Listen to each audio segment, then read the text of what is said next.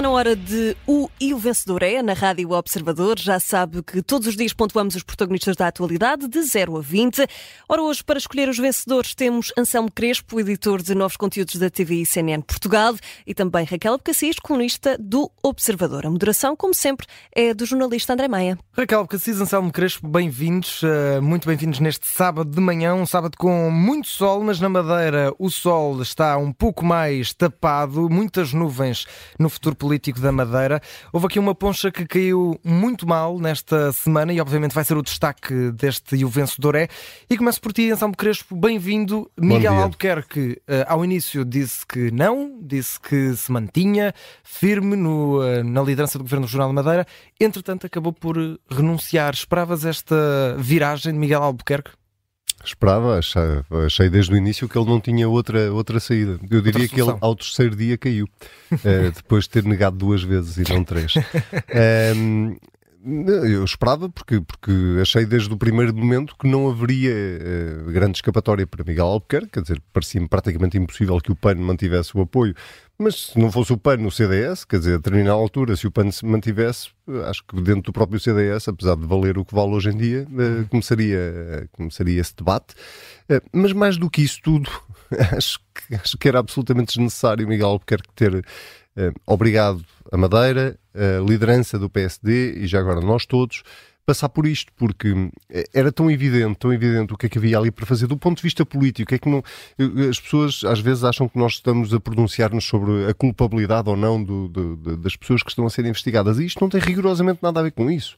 Uh, tem pura e simplesmente a ver com uh, a proteção dos, das instituições que se representa e, por outro lado, no caso de Miguel Albuquerque, agravado pela coerência daquilo que Miguel Albuquerque defendeu no caso de António Costa. Para já não falar de uma outra coisa que falamos mais à frente, que tem a ver com o próprio partido, o PSD, e que está, está neste momento numa corrida interna. E, portanto, uhum. a decisão de Miguel Albuquerque de se demitir era uh, completamente óbvia. Ele claramente nunca deixou essa, ele não tinha essa porta aberta na cabeça dele na quarta-feira, nem na quinta-feira, porque ele faz questão de publicamente, contra tudo e contra todos, dizer eu não me demito. Então, de forma muito vimente, muito. Sim, Uh, o, que, o, o, que, acaba por resultar um, do não te demites, alguém te demite. Foi o que aconteceu. Uh, em vez de Miguel Albuquerque ter saído pela porta grande, preferiu pela porta grande uh, possível, não é? optou por sair pela porta pequena. E sair pela porta pequena foi só sob coação, só sob ameaça política de, de perder a maioria parlamentar. É que Miguel Albuquerque saiu. Isso diz muito acho, acho eu, às pessoas sobre, enfim, as características do, dos líderes, mas, mas diz sobretudo, uh, e nem, eu nem sequer tenho a coisa do ele estava agarrado ao poder ou não estava agarrado ao poder. Eu, eu, para mim, o tema principal é uh, a proteção da instituição que se está a defender. Obviamente, Miguel Albuquerque fica muito diminuído politicamente depois de, desta investigação e, uhum. e, com estas suspeitas em cima, e sobretudo Miguel Albuquerque defendeu que António Costa se devia ter demitido. Eu acho que a situação é análoga, já ouvi algumas opiniões que pensam o contrário, eu acho que a situação situação é em tudo, em tudo, é, não, é, não é igual, mas é análoga, e portanto acho que Miguel Albuquerque tem defendido o que defendeu para o Primeiro-Ministro, aquilo que politicamente era coerente era uh, dizer, bom, eu, eu nestas circunstâncias uh, ponho o meu lugar à disposição, depois obviamente já percebemos que há aqui todo um, um calendário difícil de encontrar uh, para, para a substituição de Miguel Albuquerque, seja através de eleições, seja através de uma substituição direta, mas isso era um problema que se veria a seguir. Em vez de começarmos a ver na sexta-feira teríamos começado a ver logo na quarta ou na quinta, mas, mas enfim, as coisas são o que são um, e, e, de facto só posso lamentar que Miguel Albuquerque tenha saído desta forma. Anselmo, já te vou pedir a nota. Vamos primeiro aqui à Raquel Becassis, porque Raquel também queres falar deste tema, obviamente, Sim. é o tema, o tema forte. Infelizmente, esta e, semana não há. Exato, não há, não há, muito, muito que fugir disto. Um, e aqui o Anselmo dizia que, apesar de haver opiniões que pensam o contrário, acaba por haver aqui pelo menos algumas comparações, algumas semelhanças. Achas que António Costa acaba por sair aqui também bem visto nisto, tendo, tendo em conta que não hesitou na altura em, em demitir-se e agora se calhar uh, uh, a população e os comentadores políticos até dão razão àquilo que António Costa fez. Não perdeu tempo e saiu. Miguel Albuquerque, neste caso, não saiu logo, saiu mais tarde e acaba por ser fragilizado. Sim, uh, uh, e, e, curiosamente ao longo destes dias, uh, enfim, neste interregno, demite-se, não se demite, quando é que se vai demitir, porque uhum. de facto a questão não era se cai ou não cai, é quando é que cai. um dos comentários que eu ouvi de muita gente que defendia que se devia ter calma e que ele devia esperar, nomeadamente pessoas do PSD Madeira, e eu acho que aqui há também um elefante na sala que se chama PSD Madeira.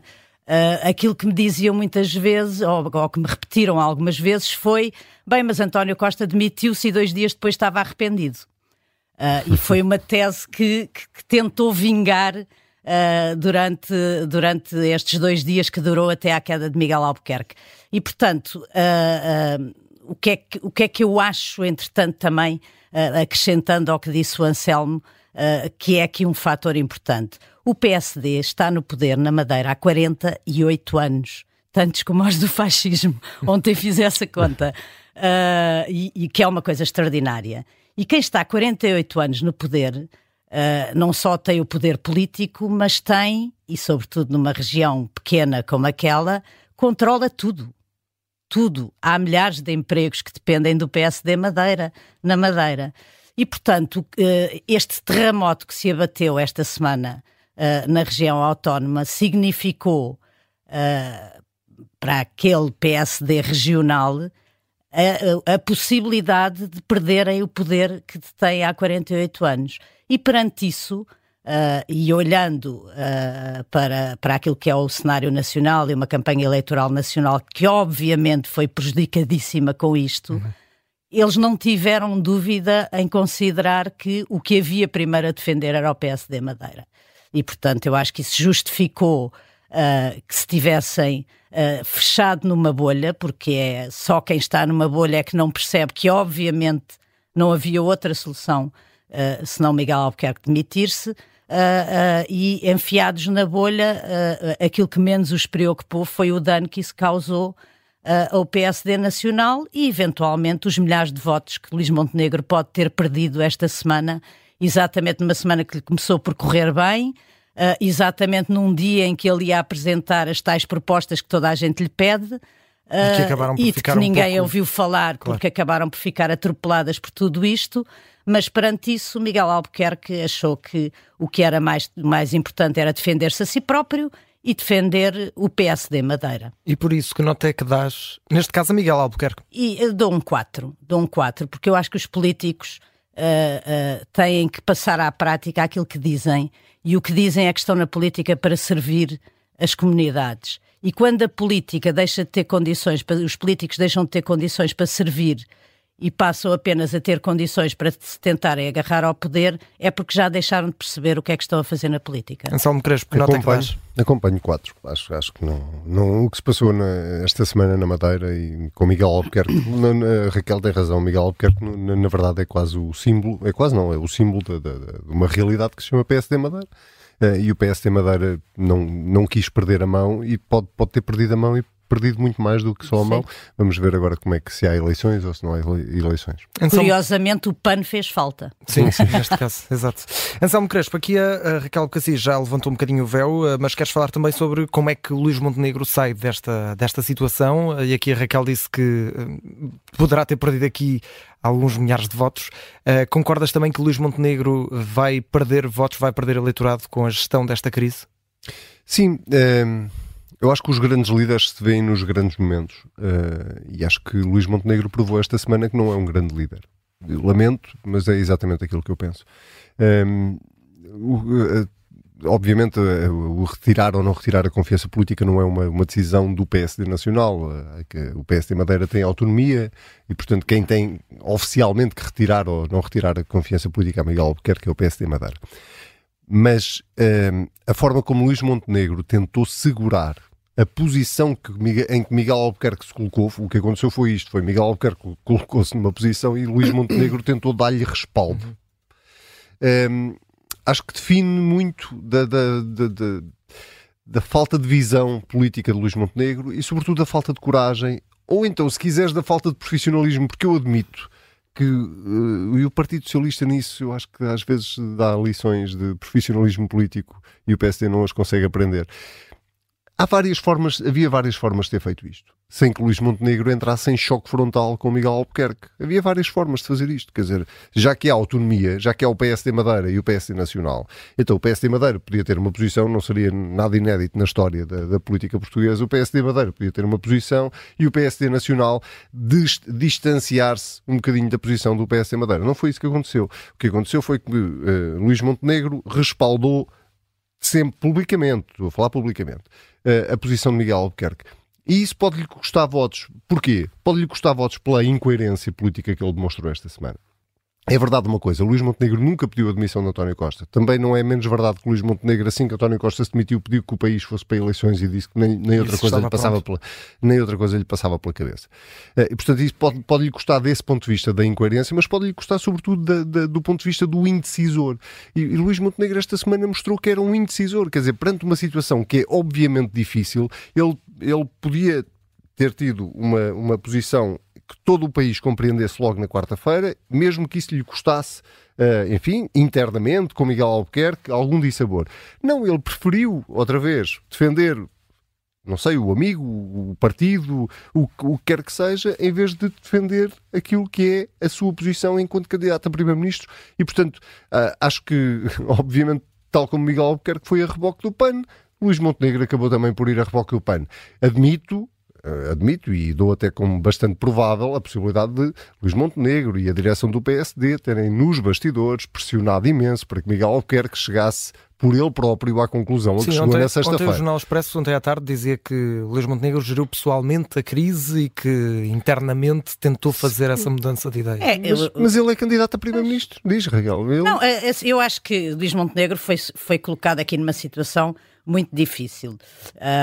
Estou uh, no essencial de acordo com, com, o que diz o Anselmo e, enfim, que acho que é, que é de senso comum, mas também compreendo que ele é confrontado com esta, situa com, com, com, com esta situação uh, com um leque de opções que era difícil, no sentido em que Miguel Albuquerque ia cair, não há dúvida nenhuma que ia cair. A questão era se, quando caísse, o discurso que fez seria o que fez ontem ou seria um comício anti-Luís Montenegro a partir da Madeira. Que poderia prejudicar Dizendo ainda mais? que estava a cair, uh, pronto. E isso, quer dizer, uh, o PSD elege três deputados na Madeira, uh, era uma guerra interna dentro do partido, Alberto João Jardim foi uma figura que reapareceu entre as sombras uhum. ao longo destes dias e, portanto, a equação não era fácil. É verdade que os políticos uh, existem pós momentos difíceis. Uh, e esta indecisão, uh, de facto, é uma coisa, enfim, já disse há bocado que o prejudica. Agora, queria só sublinhar isto, acho que não era uma equação fácil. Mas é aí que eu acho que, desculpa, é aí que eu acho que entra a falta de profissionalismo, se quiseres, da, da, do PSD, em geral, não é apenas Sim. com Luís Montenegro, okay? Quantas guerras artificiais Madeira-Continente eh, é que Alberto João Jardim criou? Artificiais no sentido pois. que não existiam aquilo não existia, objetivamente. Aquilo sim. era só para capitalizar eleitoralmente qualquer coisa. Sim, Alberto sim. João Jardim era o rei de fazer isso. Pois, sim, ele, é ele, ele chateou-se com todos os líderes do PSD, mesmo aqueles de quem era amigo. e, e, não deixou de ser amigo por causa disso. Quer dizer, eh, é, é, é, isso verdade, que eu não é entendo. Qual é a dificuldade? Mas, mas, mas nessa, altura, Miguel mas nessa altura o PSD estava no poder e agora não está. Pois, mas, Esse mas, mas percebes, aquilo era um telefonema para Miguel Albuquerque dizer assim: eu vou ter que assumir esta posição, tu assumes essa posição. Mas é que o Miguel Albuquerque não estava com essa abertura. Eu não estou a justificar, pois, estou só a dizer. Isso eu acho Mas até que foi é o que Miguel Albuquerque quis, do que eu fui falando com, com o PS desde a Madeira. Foi o que Miguel Albuquerque quis, vitimizar-se Uh, e, e, e, poder vir dizer que estava a sair porque o líder do seu partido uh, tinha entrado em guerra com ele. Uh, e de facto não era fácil. Anselmo, Dito isto, sim. tem que se arriscar. Anselmo, que nota é que dás então a Luís Montenegro? Bem, o Luís Montenegro do, do um 7, tendo alguma esperança que ele. Uma negativa esperança, que pode ir a E a esperança não é uma, não, não é uma coisa de, de, de, eu ser do PSD, não, sei, não sou, e, mas é, é esperança porque eu acho que a democracia está, fica mais pobre uh, com um PSD mais mais fraco, é só nesse sentido, e portanto acho que estamos um, num período eleitoral uh, e, e, de facto há uma coisa que eu tenho que reconhecer: Luís Montenegro, uh, neste momento, parece a lei de Murphy, tudo o que lhe pode correr mal, corre de facto muito mal. Mas, mas pronto, dou-lhe um 7, esperando que até dia 10 de março, uh, de alguma forma, ele consiga recentrar a AD naquilo que, que, que, é melhor para o país. Queres dar nota da meia, Raquel? Eu dou um 10. Um 10? Dou um 10. Portanto, a positiva mais baixa possível, neste caso, para Luís Montenegro. Vamos uh, fechar, meus caros, com uh, as listas do Partido Chega para as eleições legislativas. Um, começo por ti agora, Raquel Abcacis. Um, vamos olhar para estas escolhas, sendo que, no, olhando assim para o plano geral, temos sete dissidentes do PSD, temos também da Iniciativa Liberal nestas listas do Chega, tivemos a questão Malo de Abreu, impossível Sim. fugir a ela, uh, vai, não vai, vai, não vai, e agora não vai mesmo porque cai das listas devido à, à questão dos, uh, dos subsídios de, de, habitação que foi recebendo, relativos à habitação. Achas que. É, aquilo que André Ventura tem tentado passar com a questão de, dos quadros que tem conseguido hum. ter, achas que isso é uma realidade que vai passar para, os, para o eleitorado? Olhando para esta lista da, Vamos do ver. Partido eu, Chega. eu acho que André Ventura é um uh, enorme político. Independentemente das coisas que defende, é um enorme político, é um homem com uh, enorme sentido da oportunidade política e da construção do discurso na hora. Aquilo que estávamos a apontar que o Luís Montenegro não tinha, uh, André Ventura tem excesso. Ele na hora percebe como é que pode montar uh, uh, o discurso perante as circunstâncias e, portanto, uh, nesse sentido, eu acho que as listas têm muito pouca importância, porque quem vota no Chega essencialmente vai, vai atrás do discurso de André Ventura. Uh, e, portanto, o que ele tenta fazer com as listas é uh, montar uma narrativa, como agora se diz. E a narrativa é que os desiludidos e desencantados da política vão todos bater à porta, porque ali é que está a verdadeira alternativa. Nesse sentido, uh, eu acho que o número de militantes ou ex-militantes de outro partido que integram as listas são uma aposta ganha para André Ventura. Mas depois é preciso ver uh, primeiro o que lhe correu mal, uh, que é a questão mal da Abreu, e já lá vou, e depois quem são estas figuras. E verdadeiramente são nomes de quem uh, nenhum de nós ouviu falar e provavelmente nunca mais ouvirá falar destas pessoas. Ninguém uhum. sabe quem são, o que fizeram, onde estiveram, o que é que pensam sobre que assunto. Mas o mais grave é que eu acho que André Ventura também não sabe, e aí é que eu vou à questão do mal da Abreu. Uh, porque André Ventura veio muito depressa dizer que se ele tinha aqueles problemas não integraria as listas e acabou por não integrar, e veio a correr dizer que a culpa era do PSD.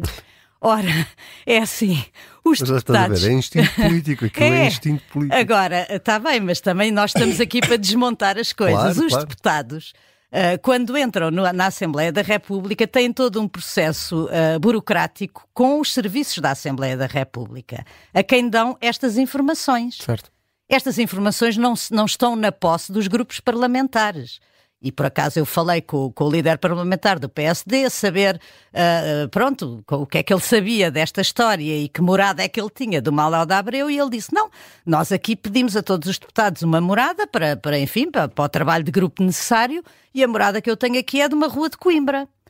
E eu disse: Ah, mas o André Ventura está a dizer que vocês é que sabiam e que vocês uh, não fizeram nada. Portanto, a minha questão é: vocês têm informação que os deputados dão aos serviços administrativos, e ele disse: não, nem podemos ter, mesmo que pedíssemos, não nos davam. Uh, e, portanto, uh, ah, um, isto é para desmontar este lado de, da história. E o outro lado da história é assim: o André Ventura, se quer chegar longe, tem que ter quadros.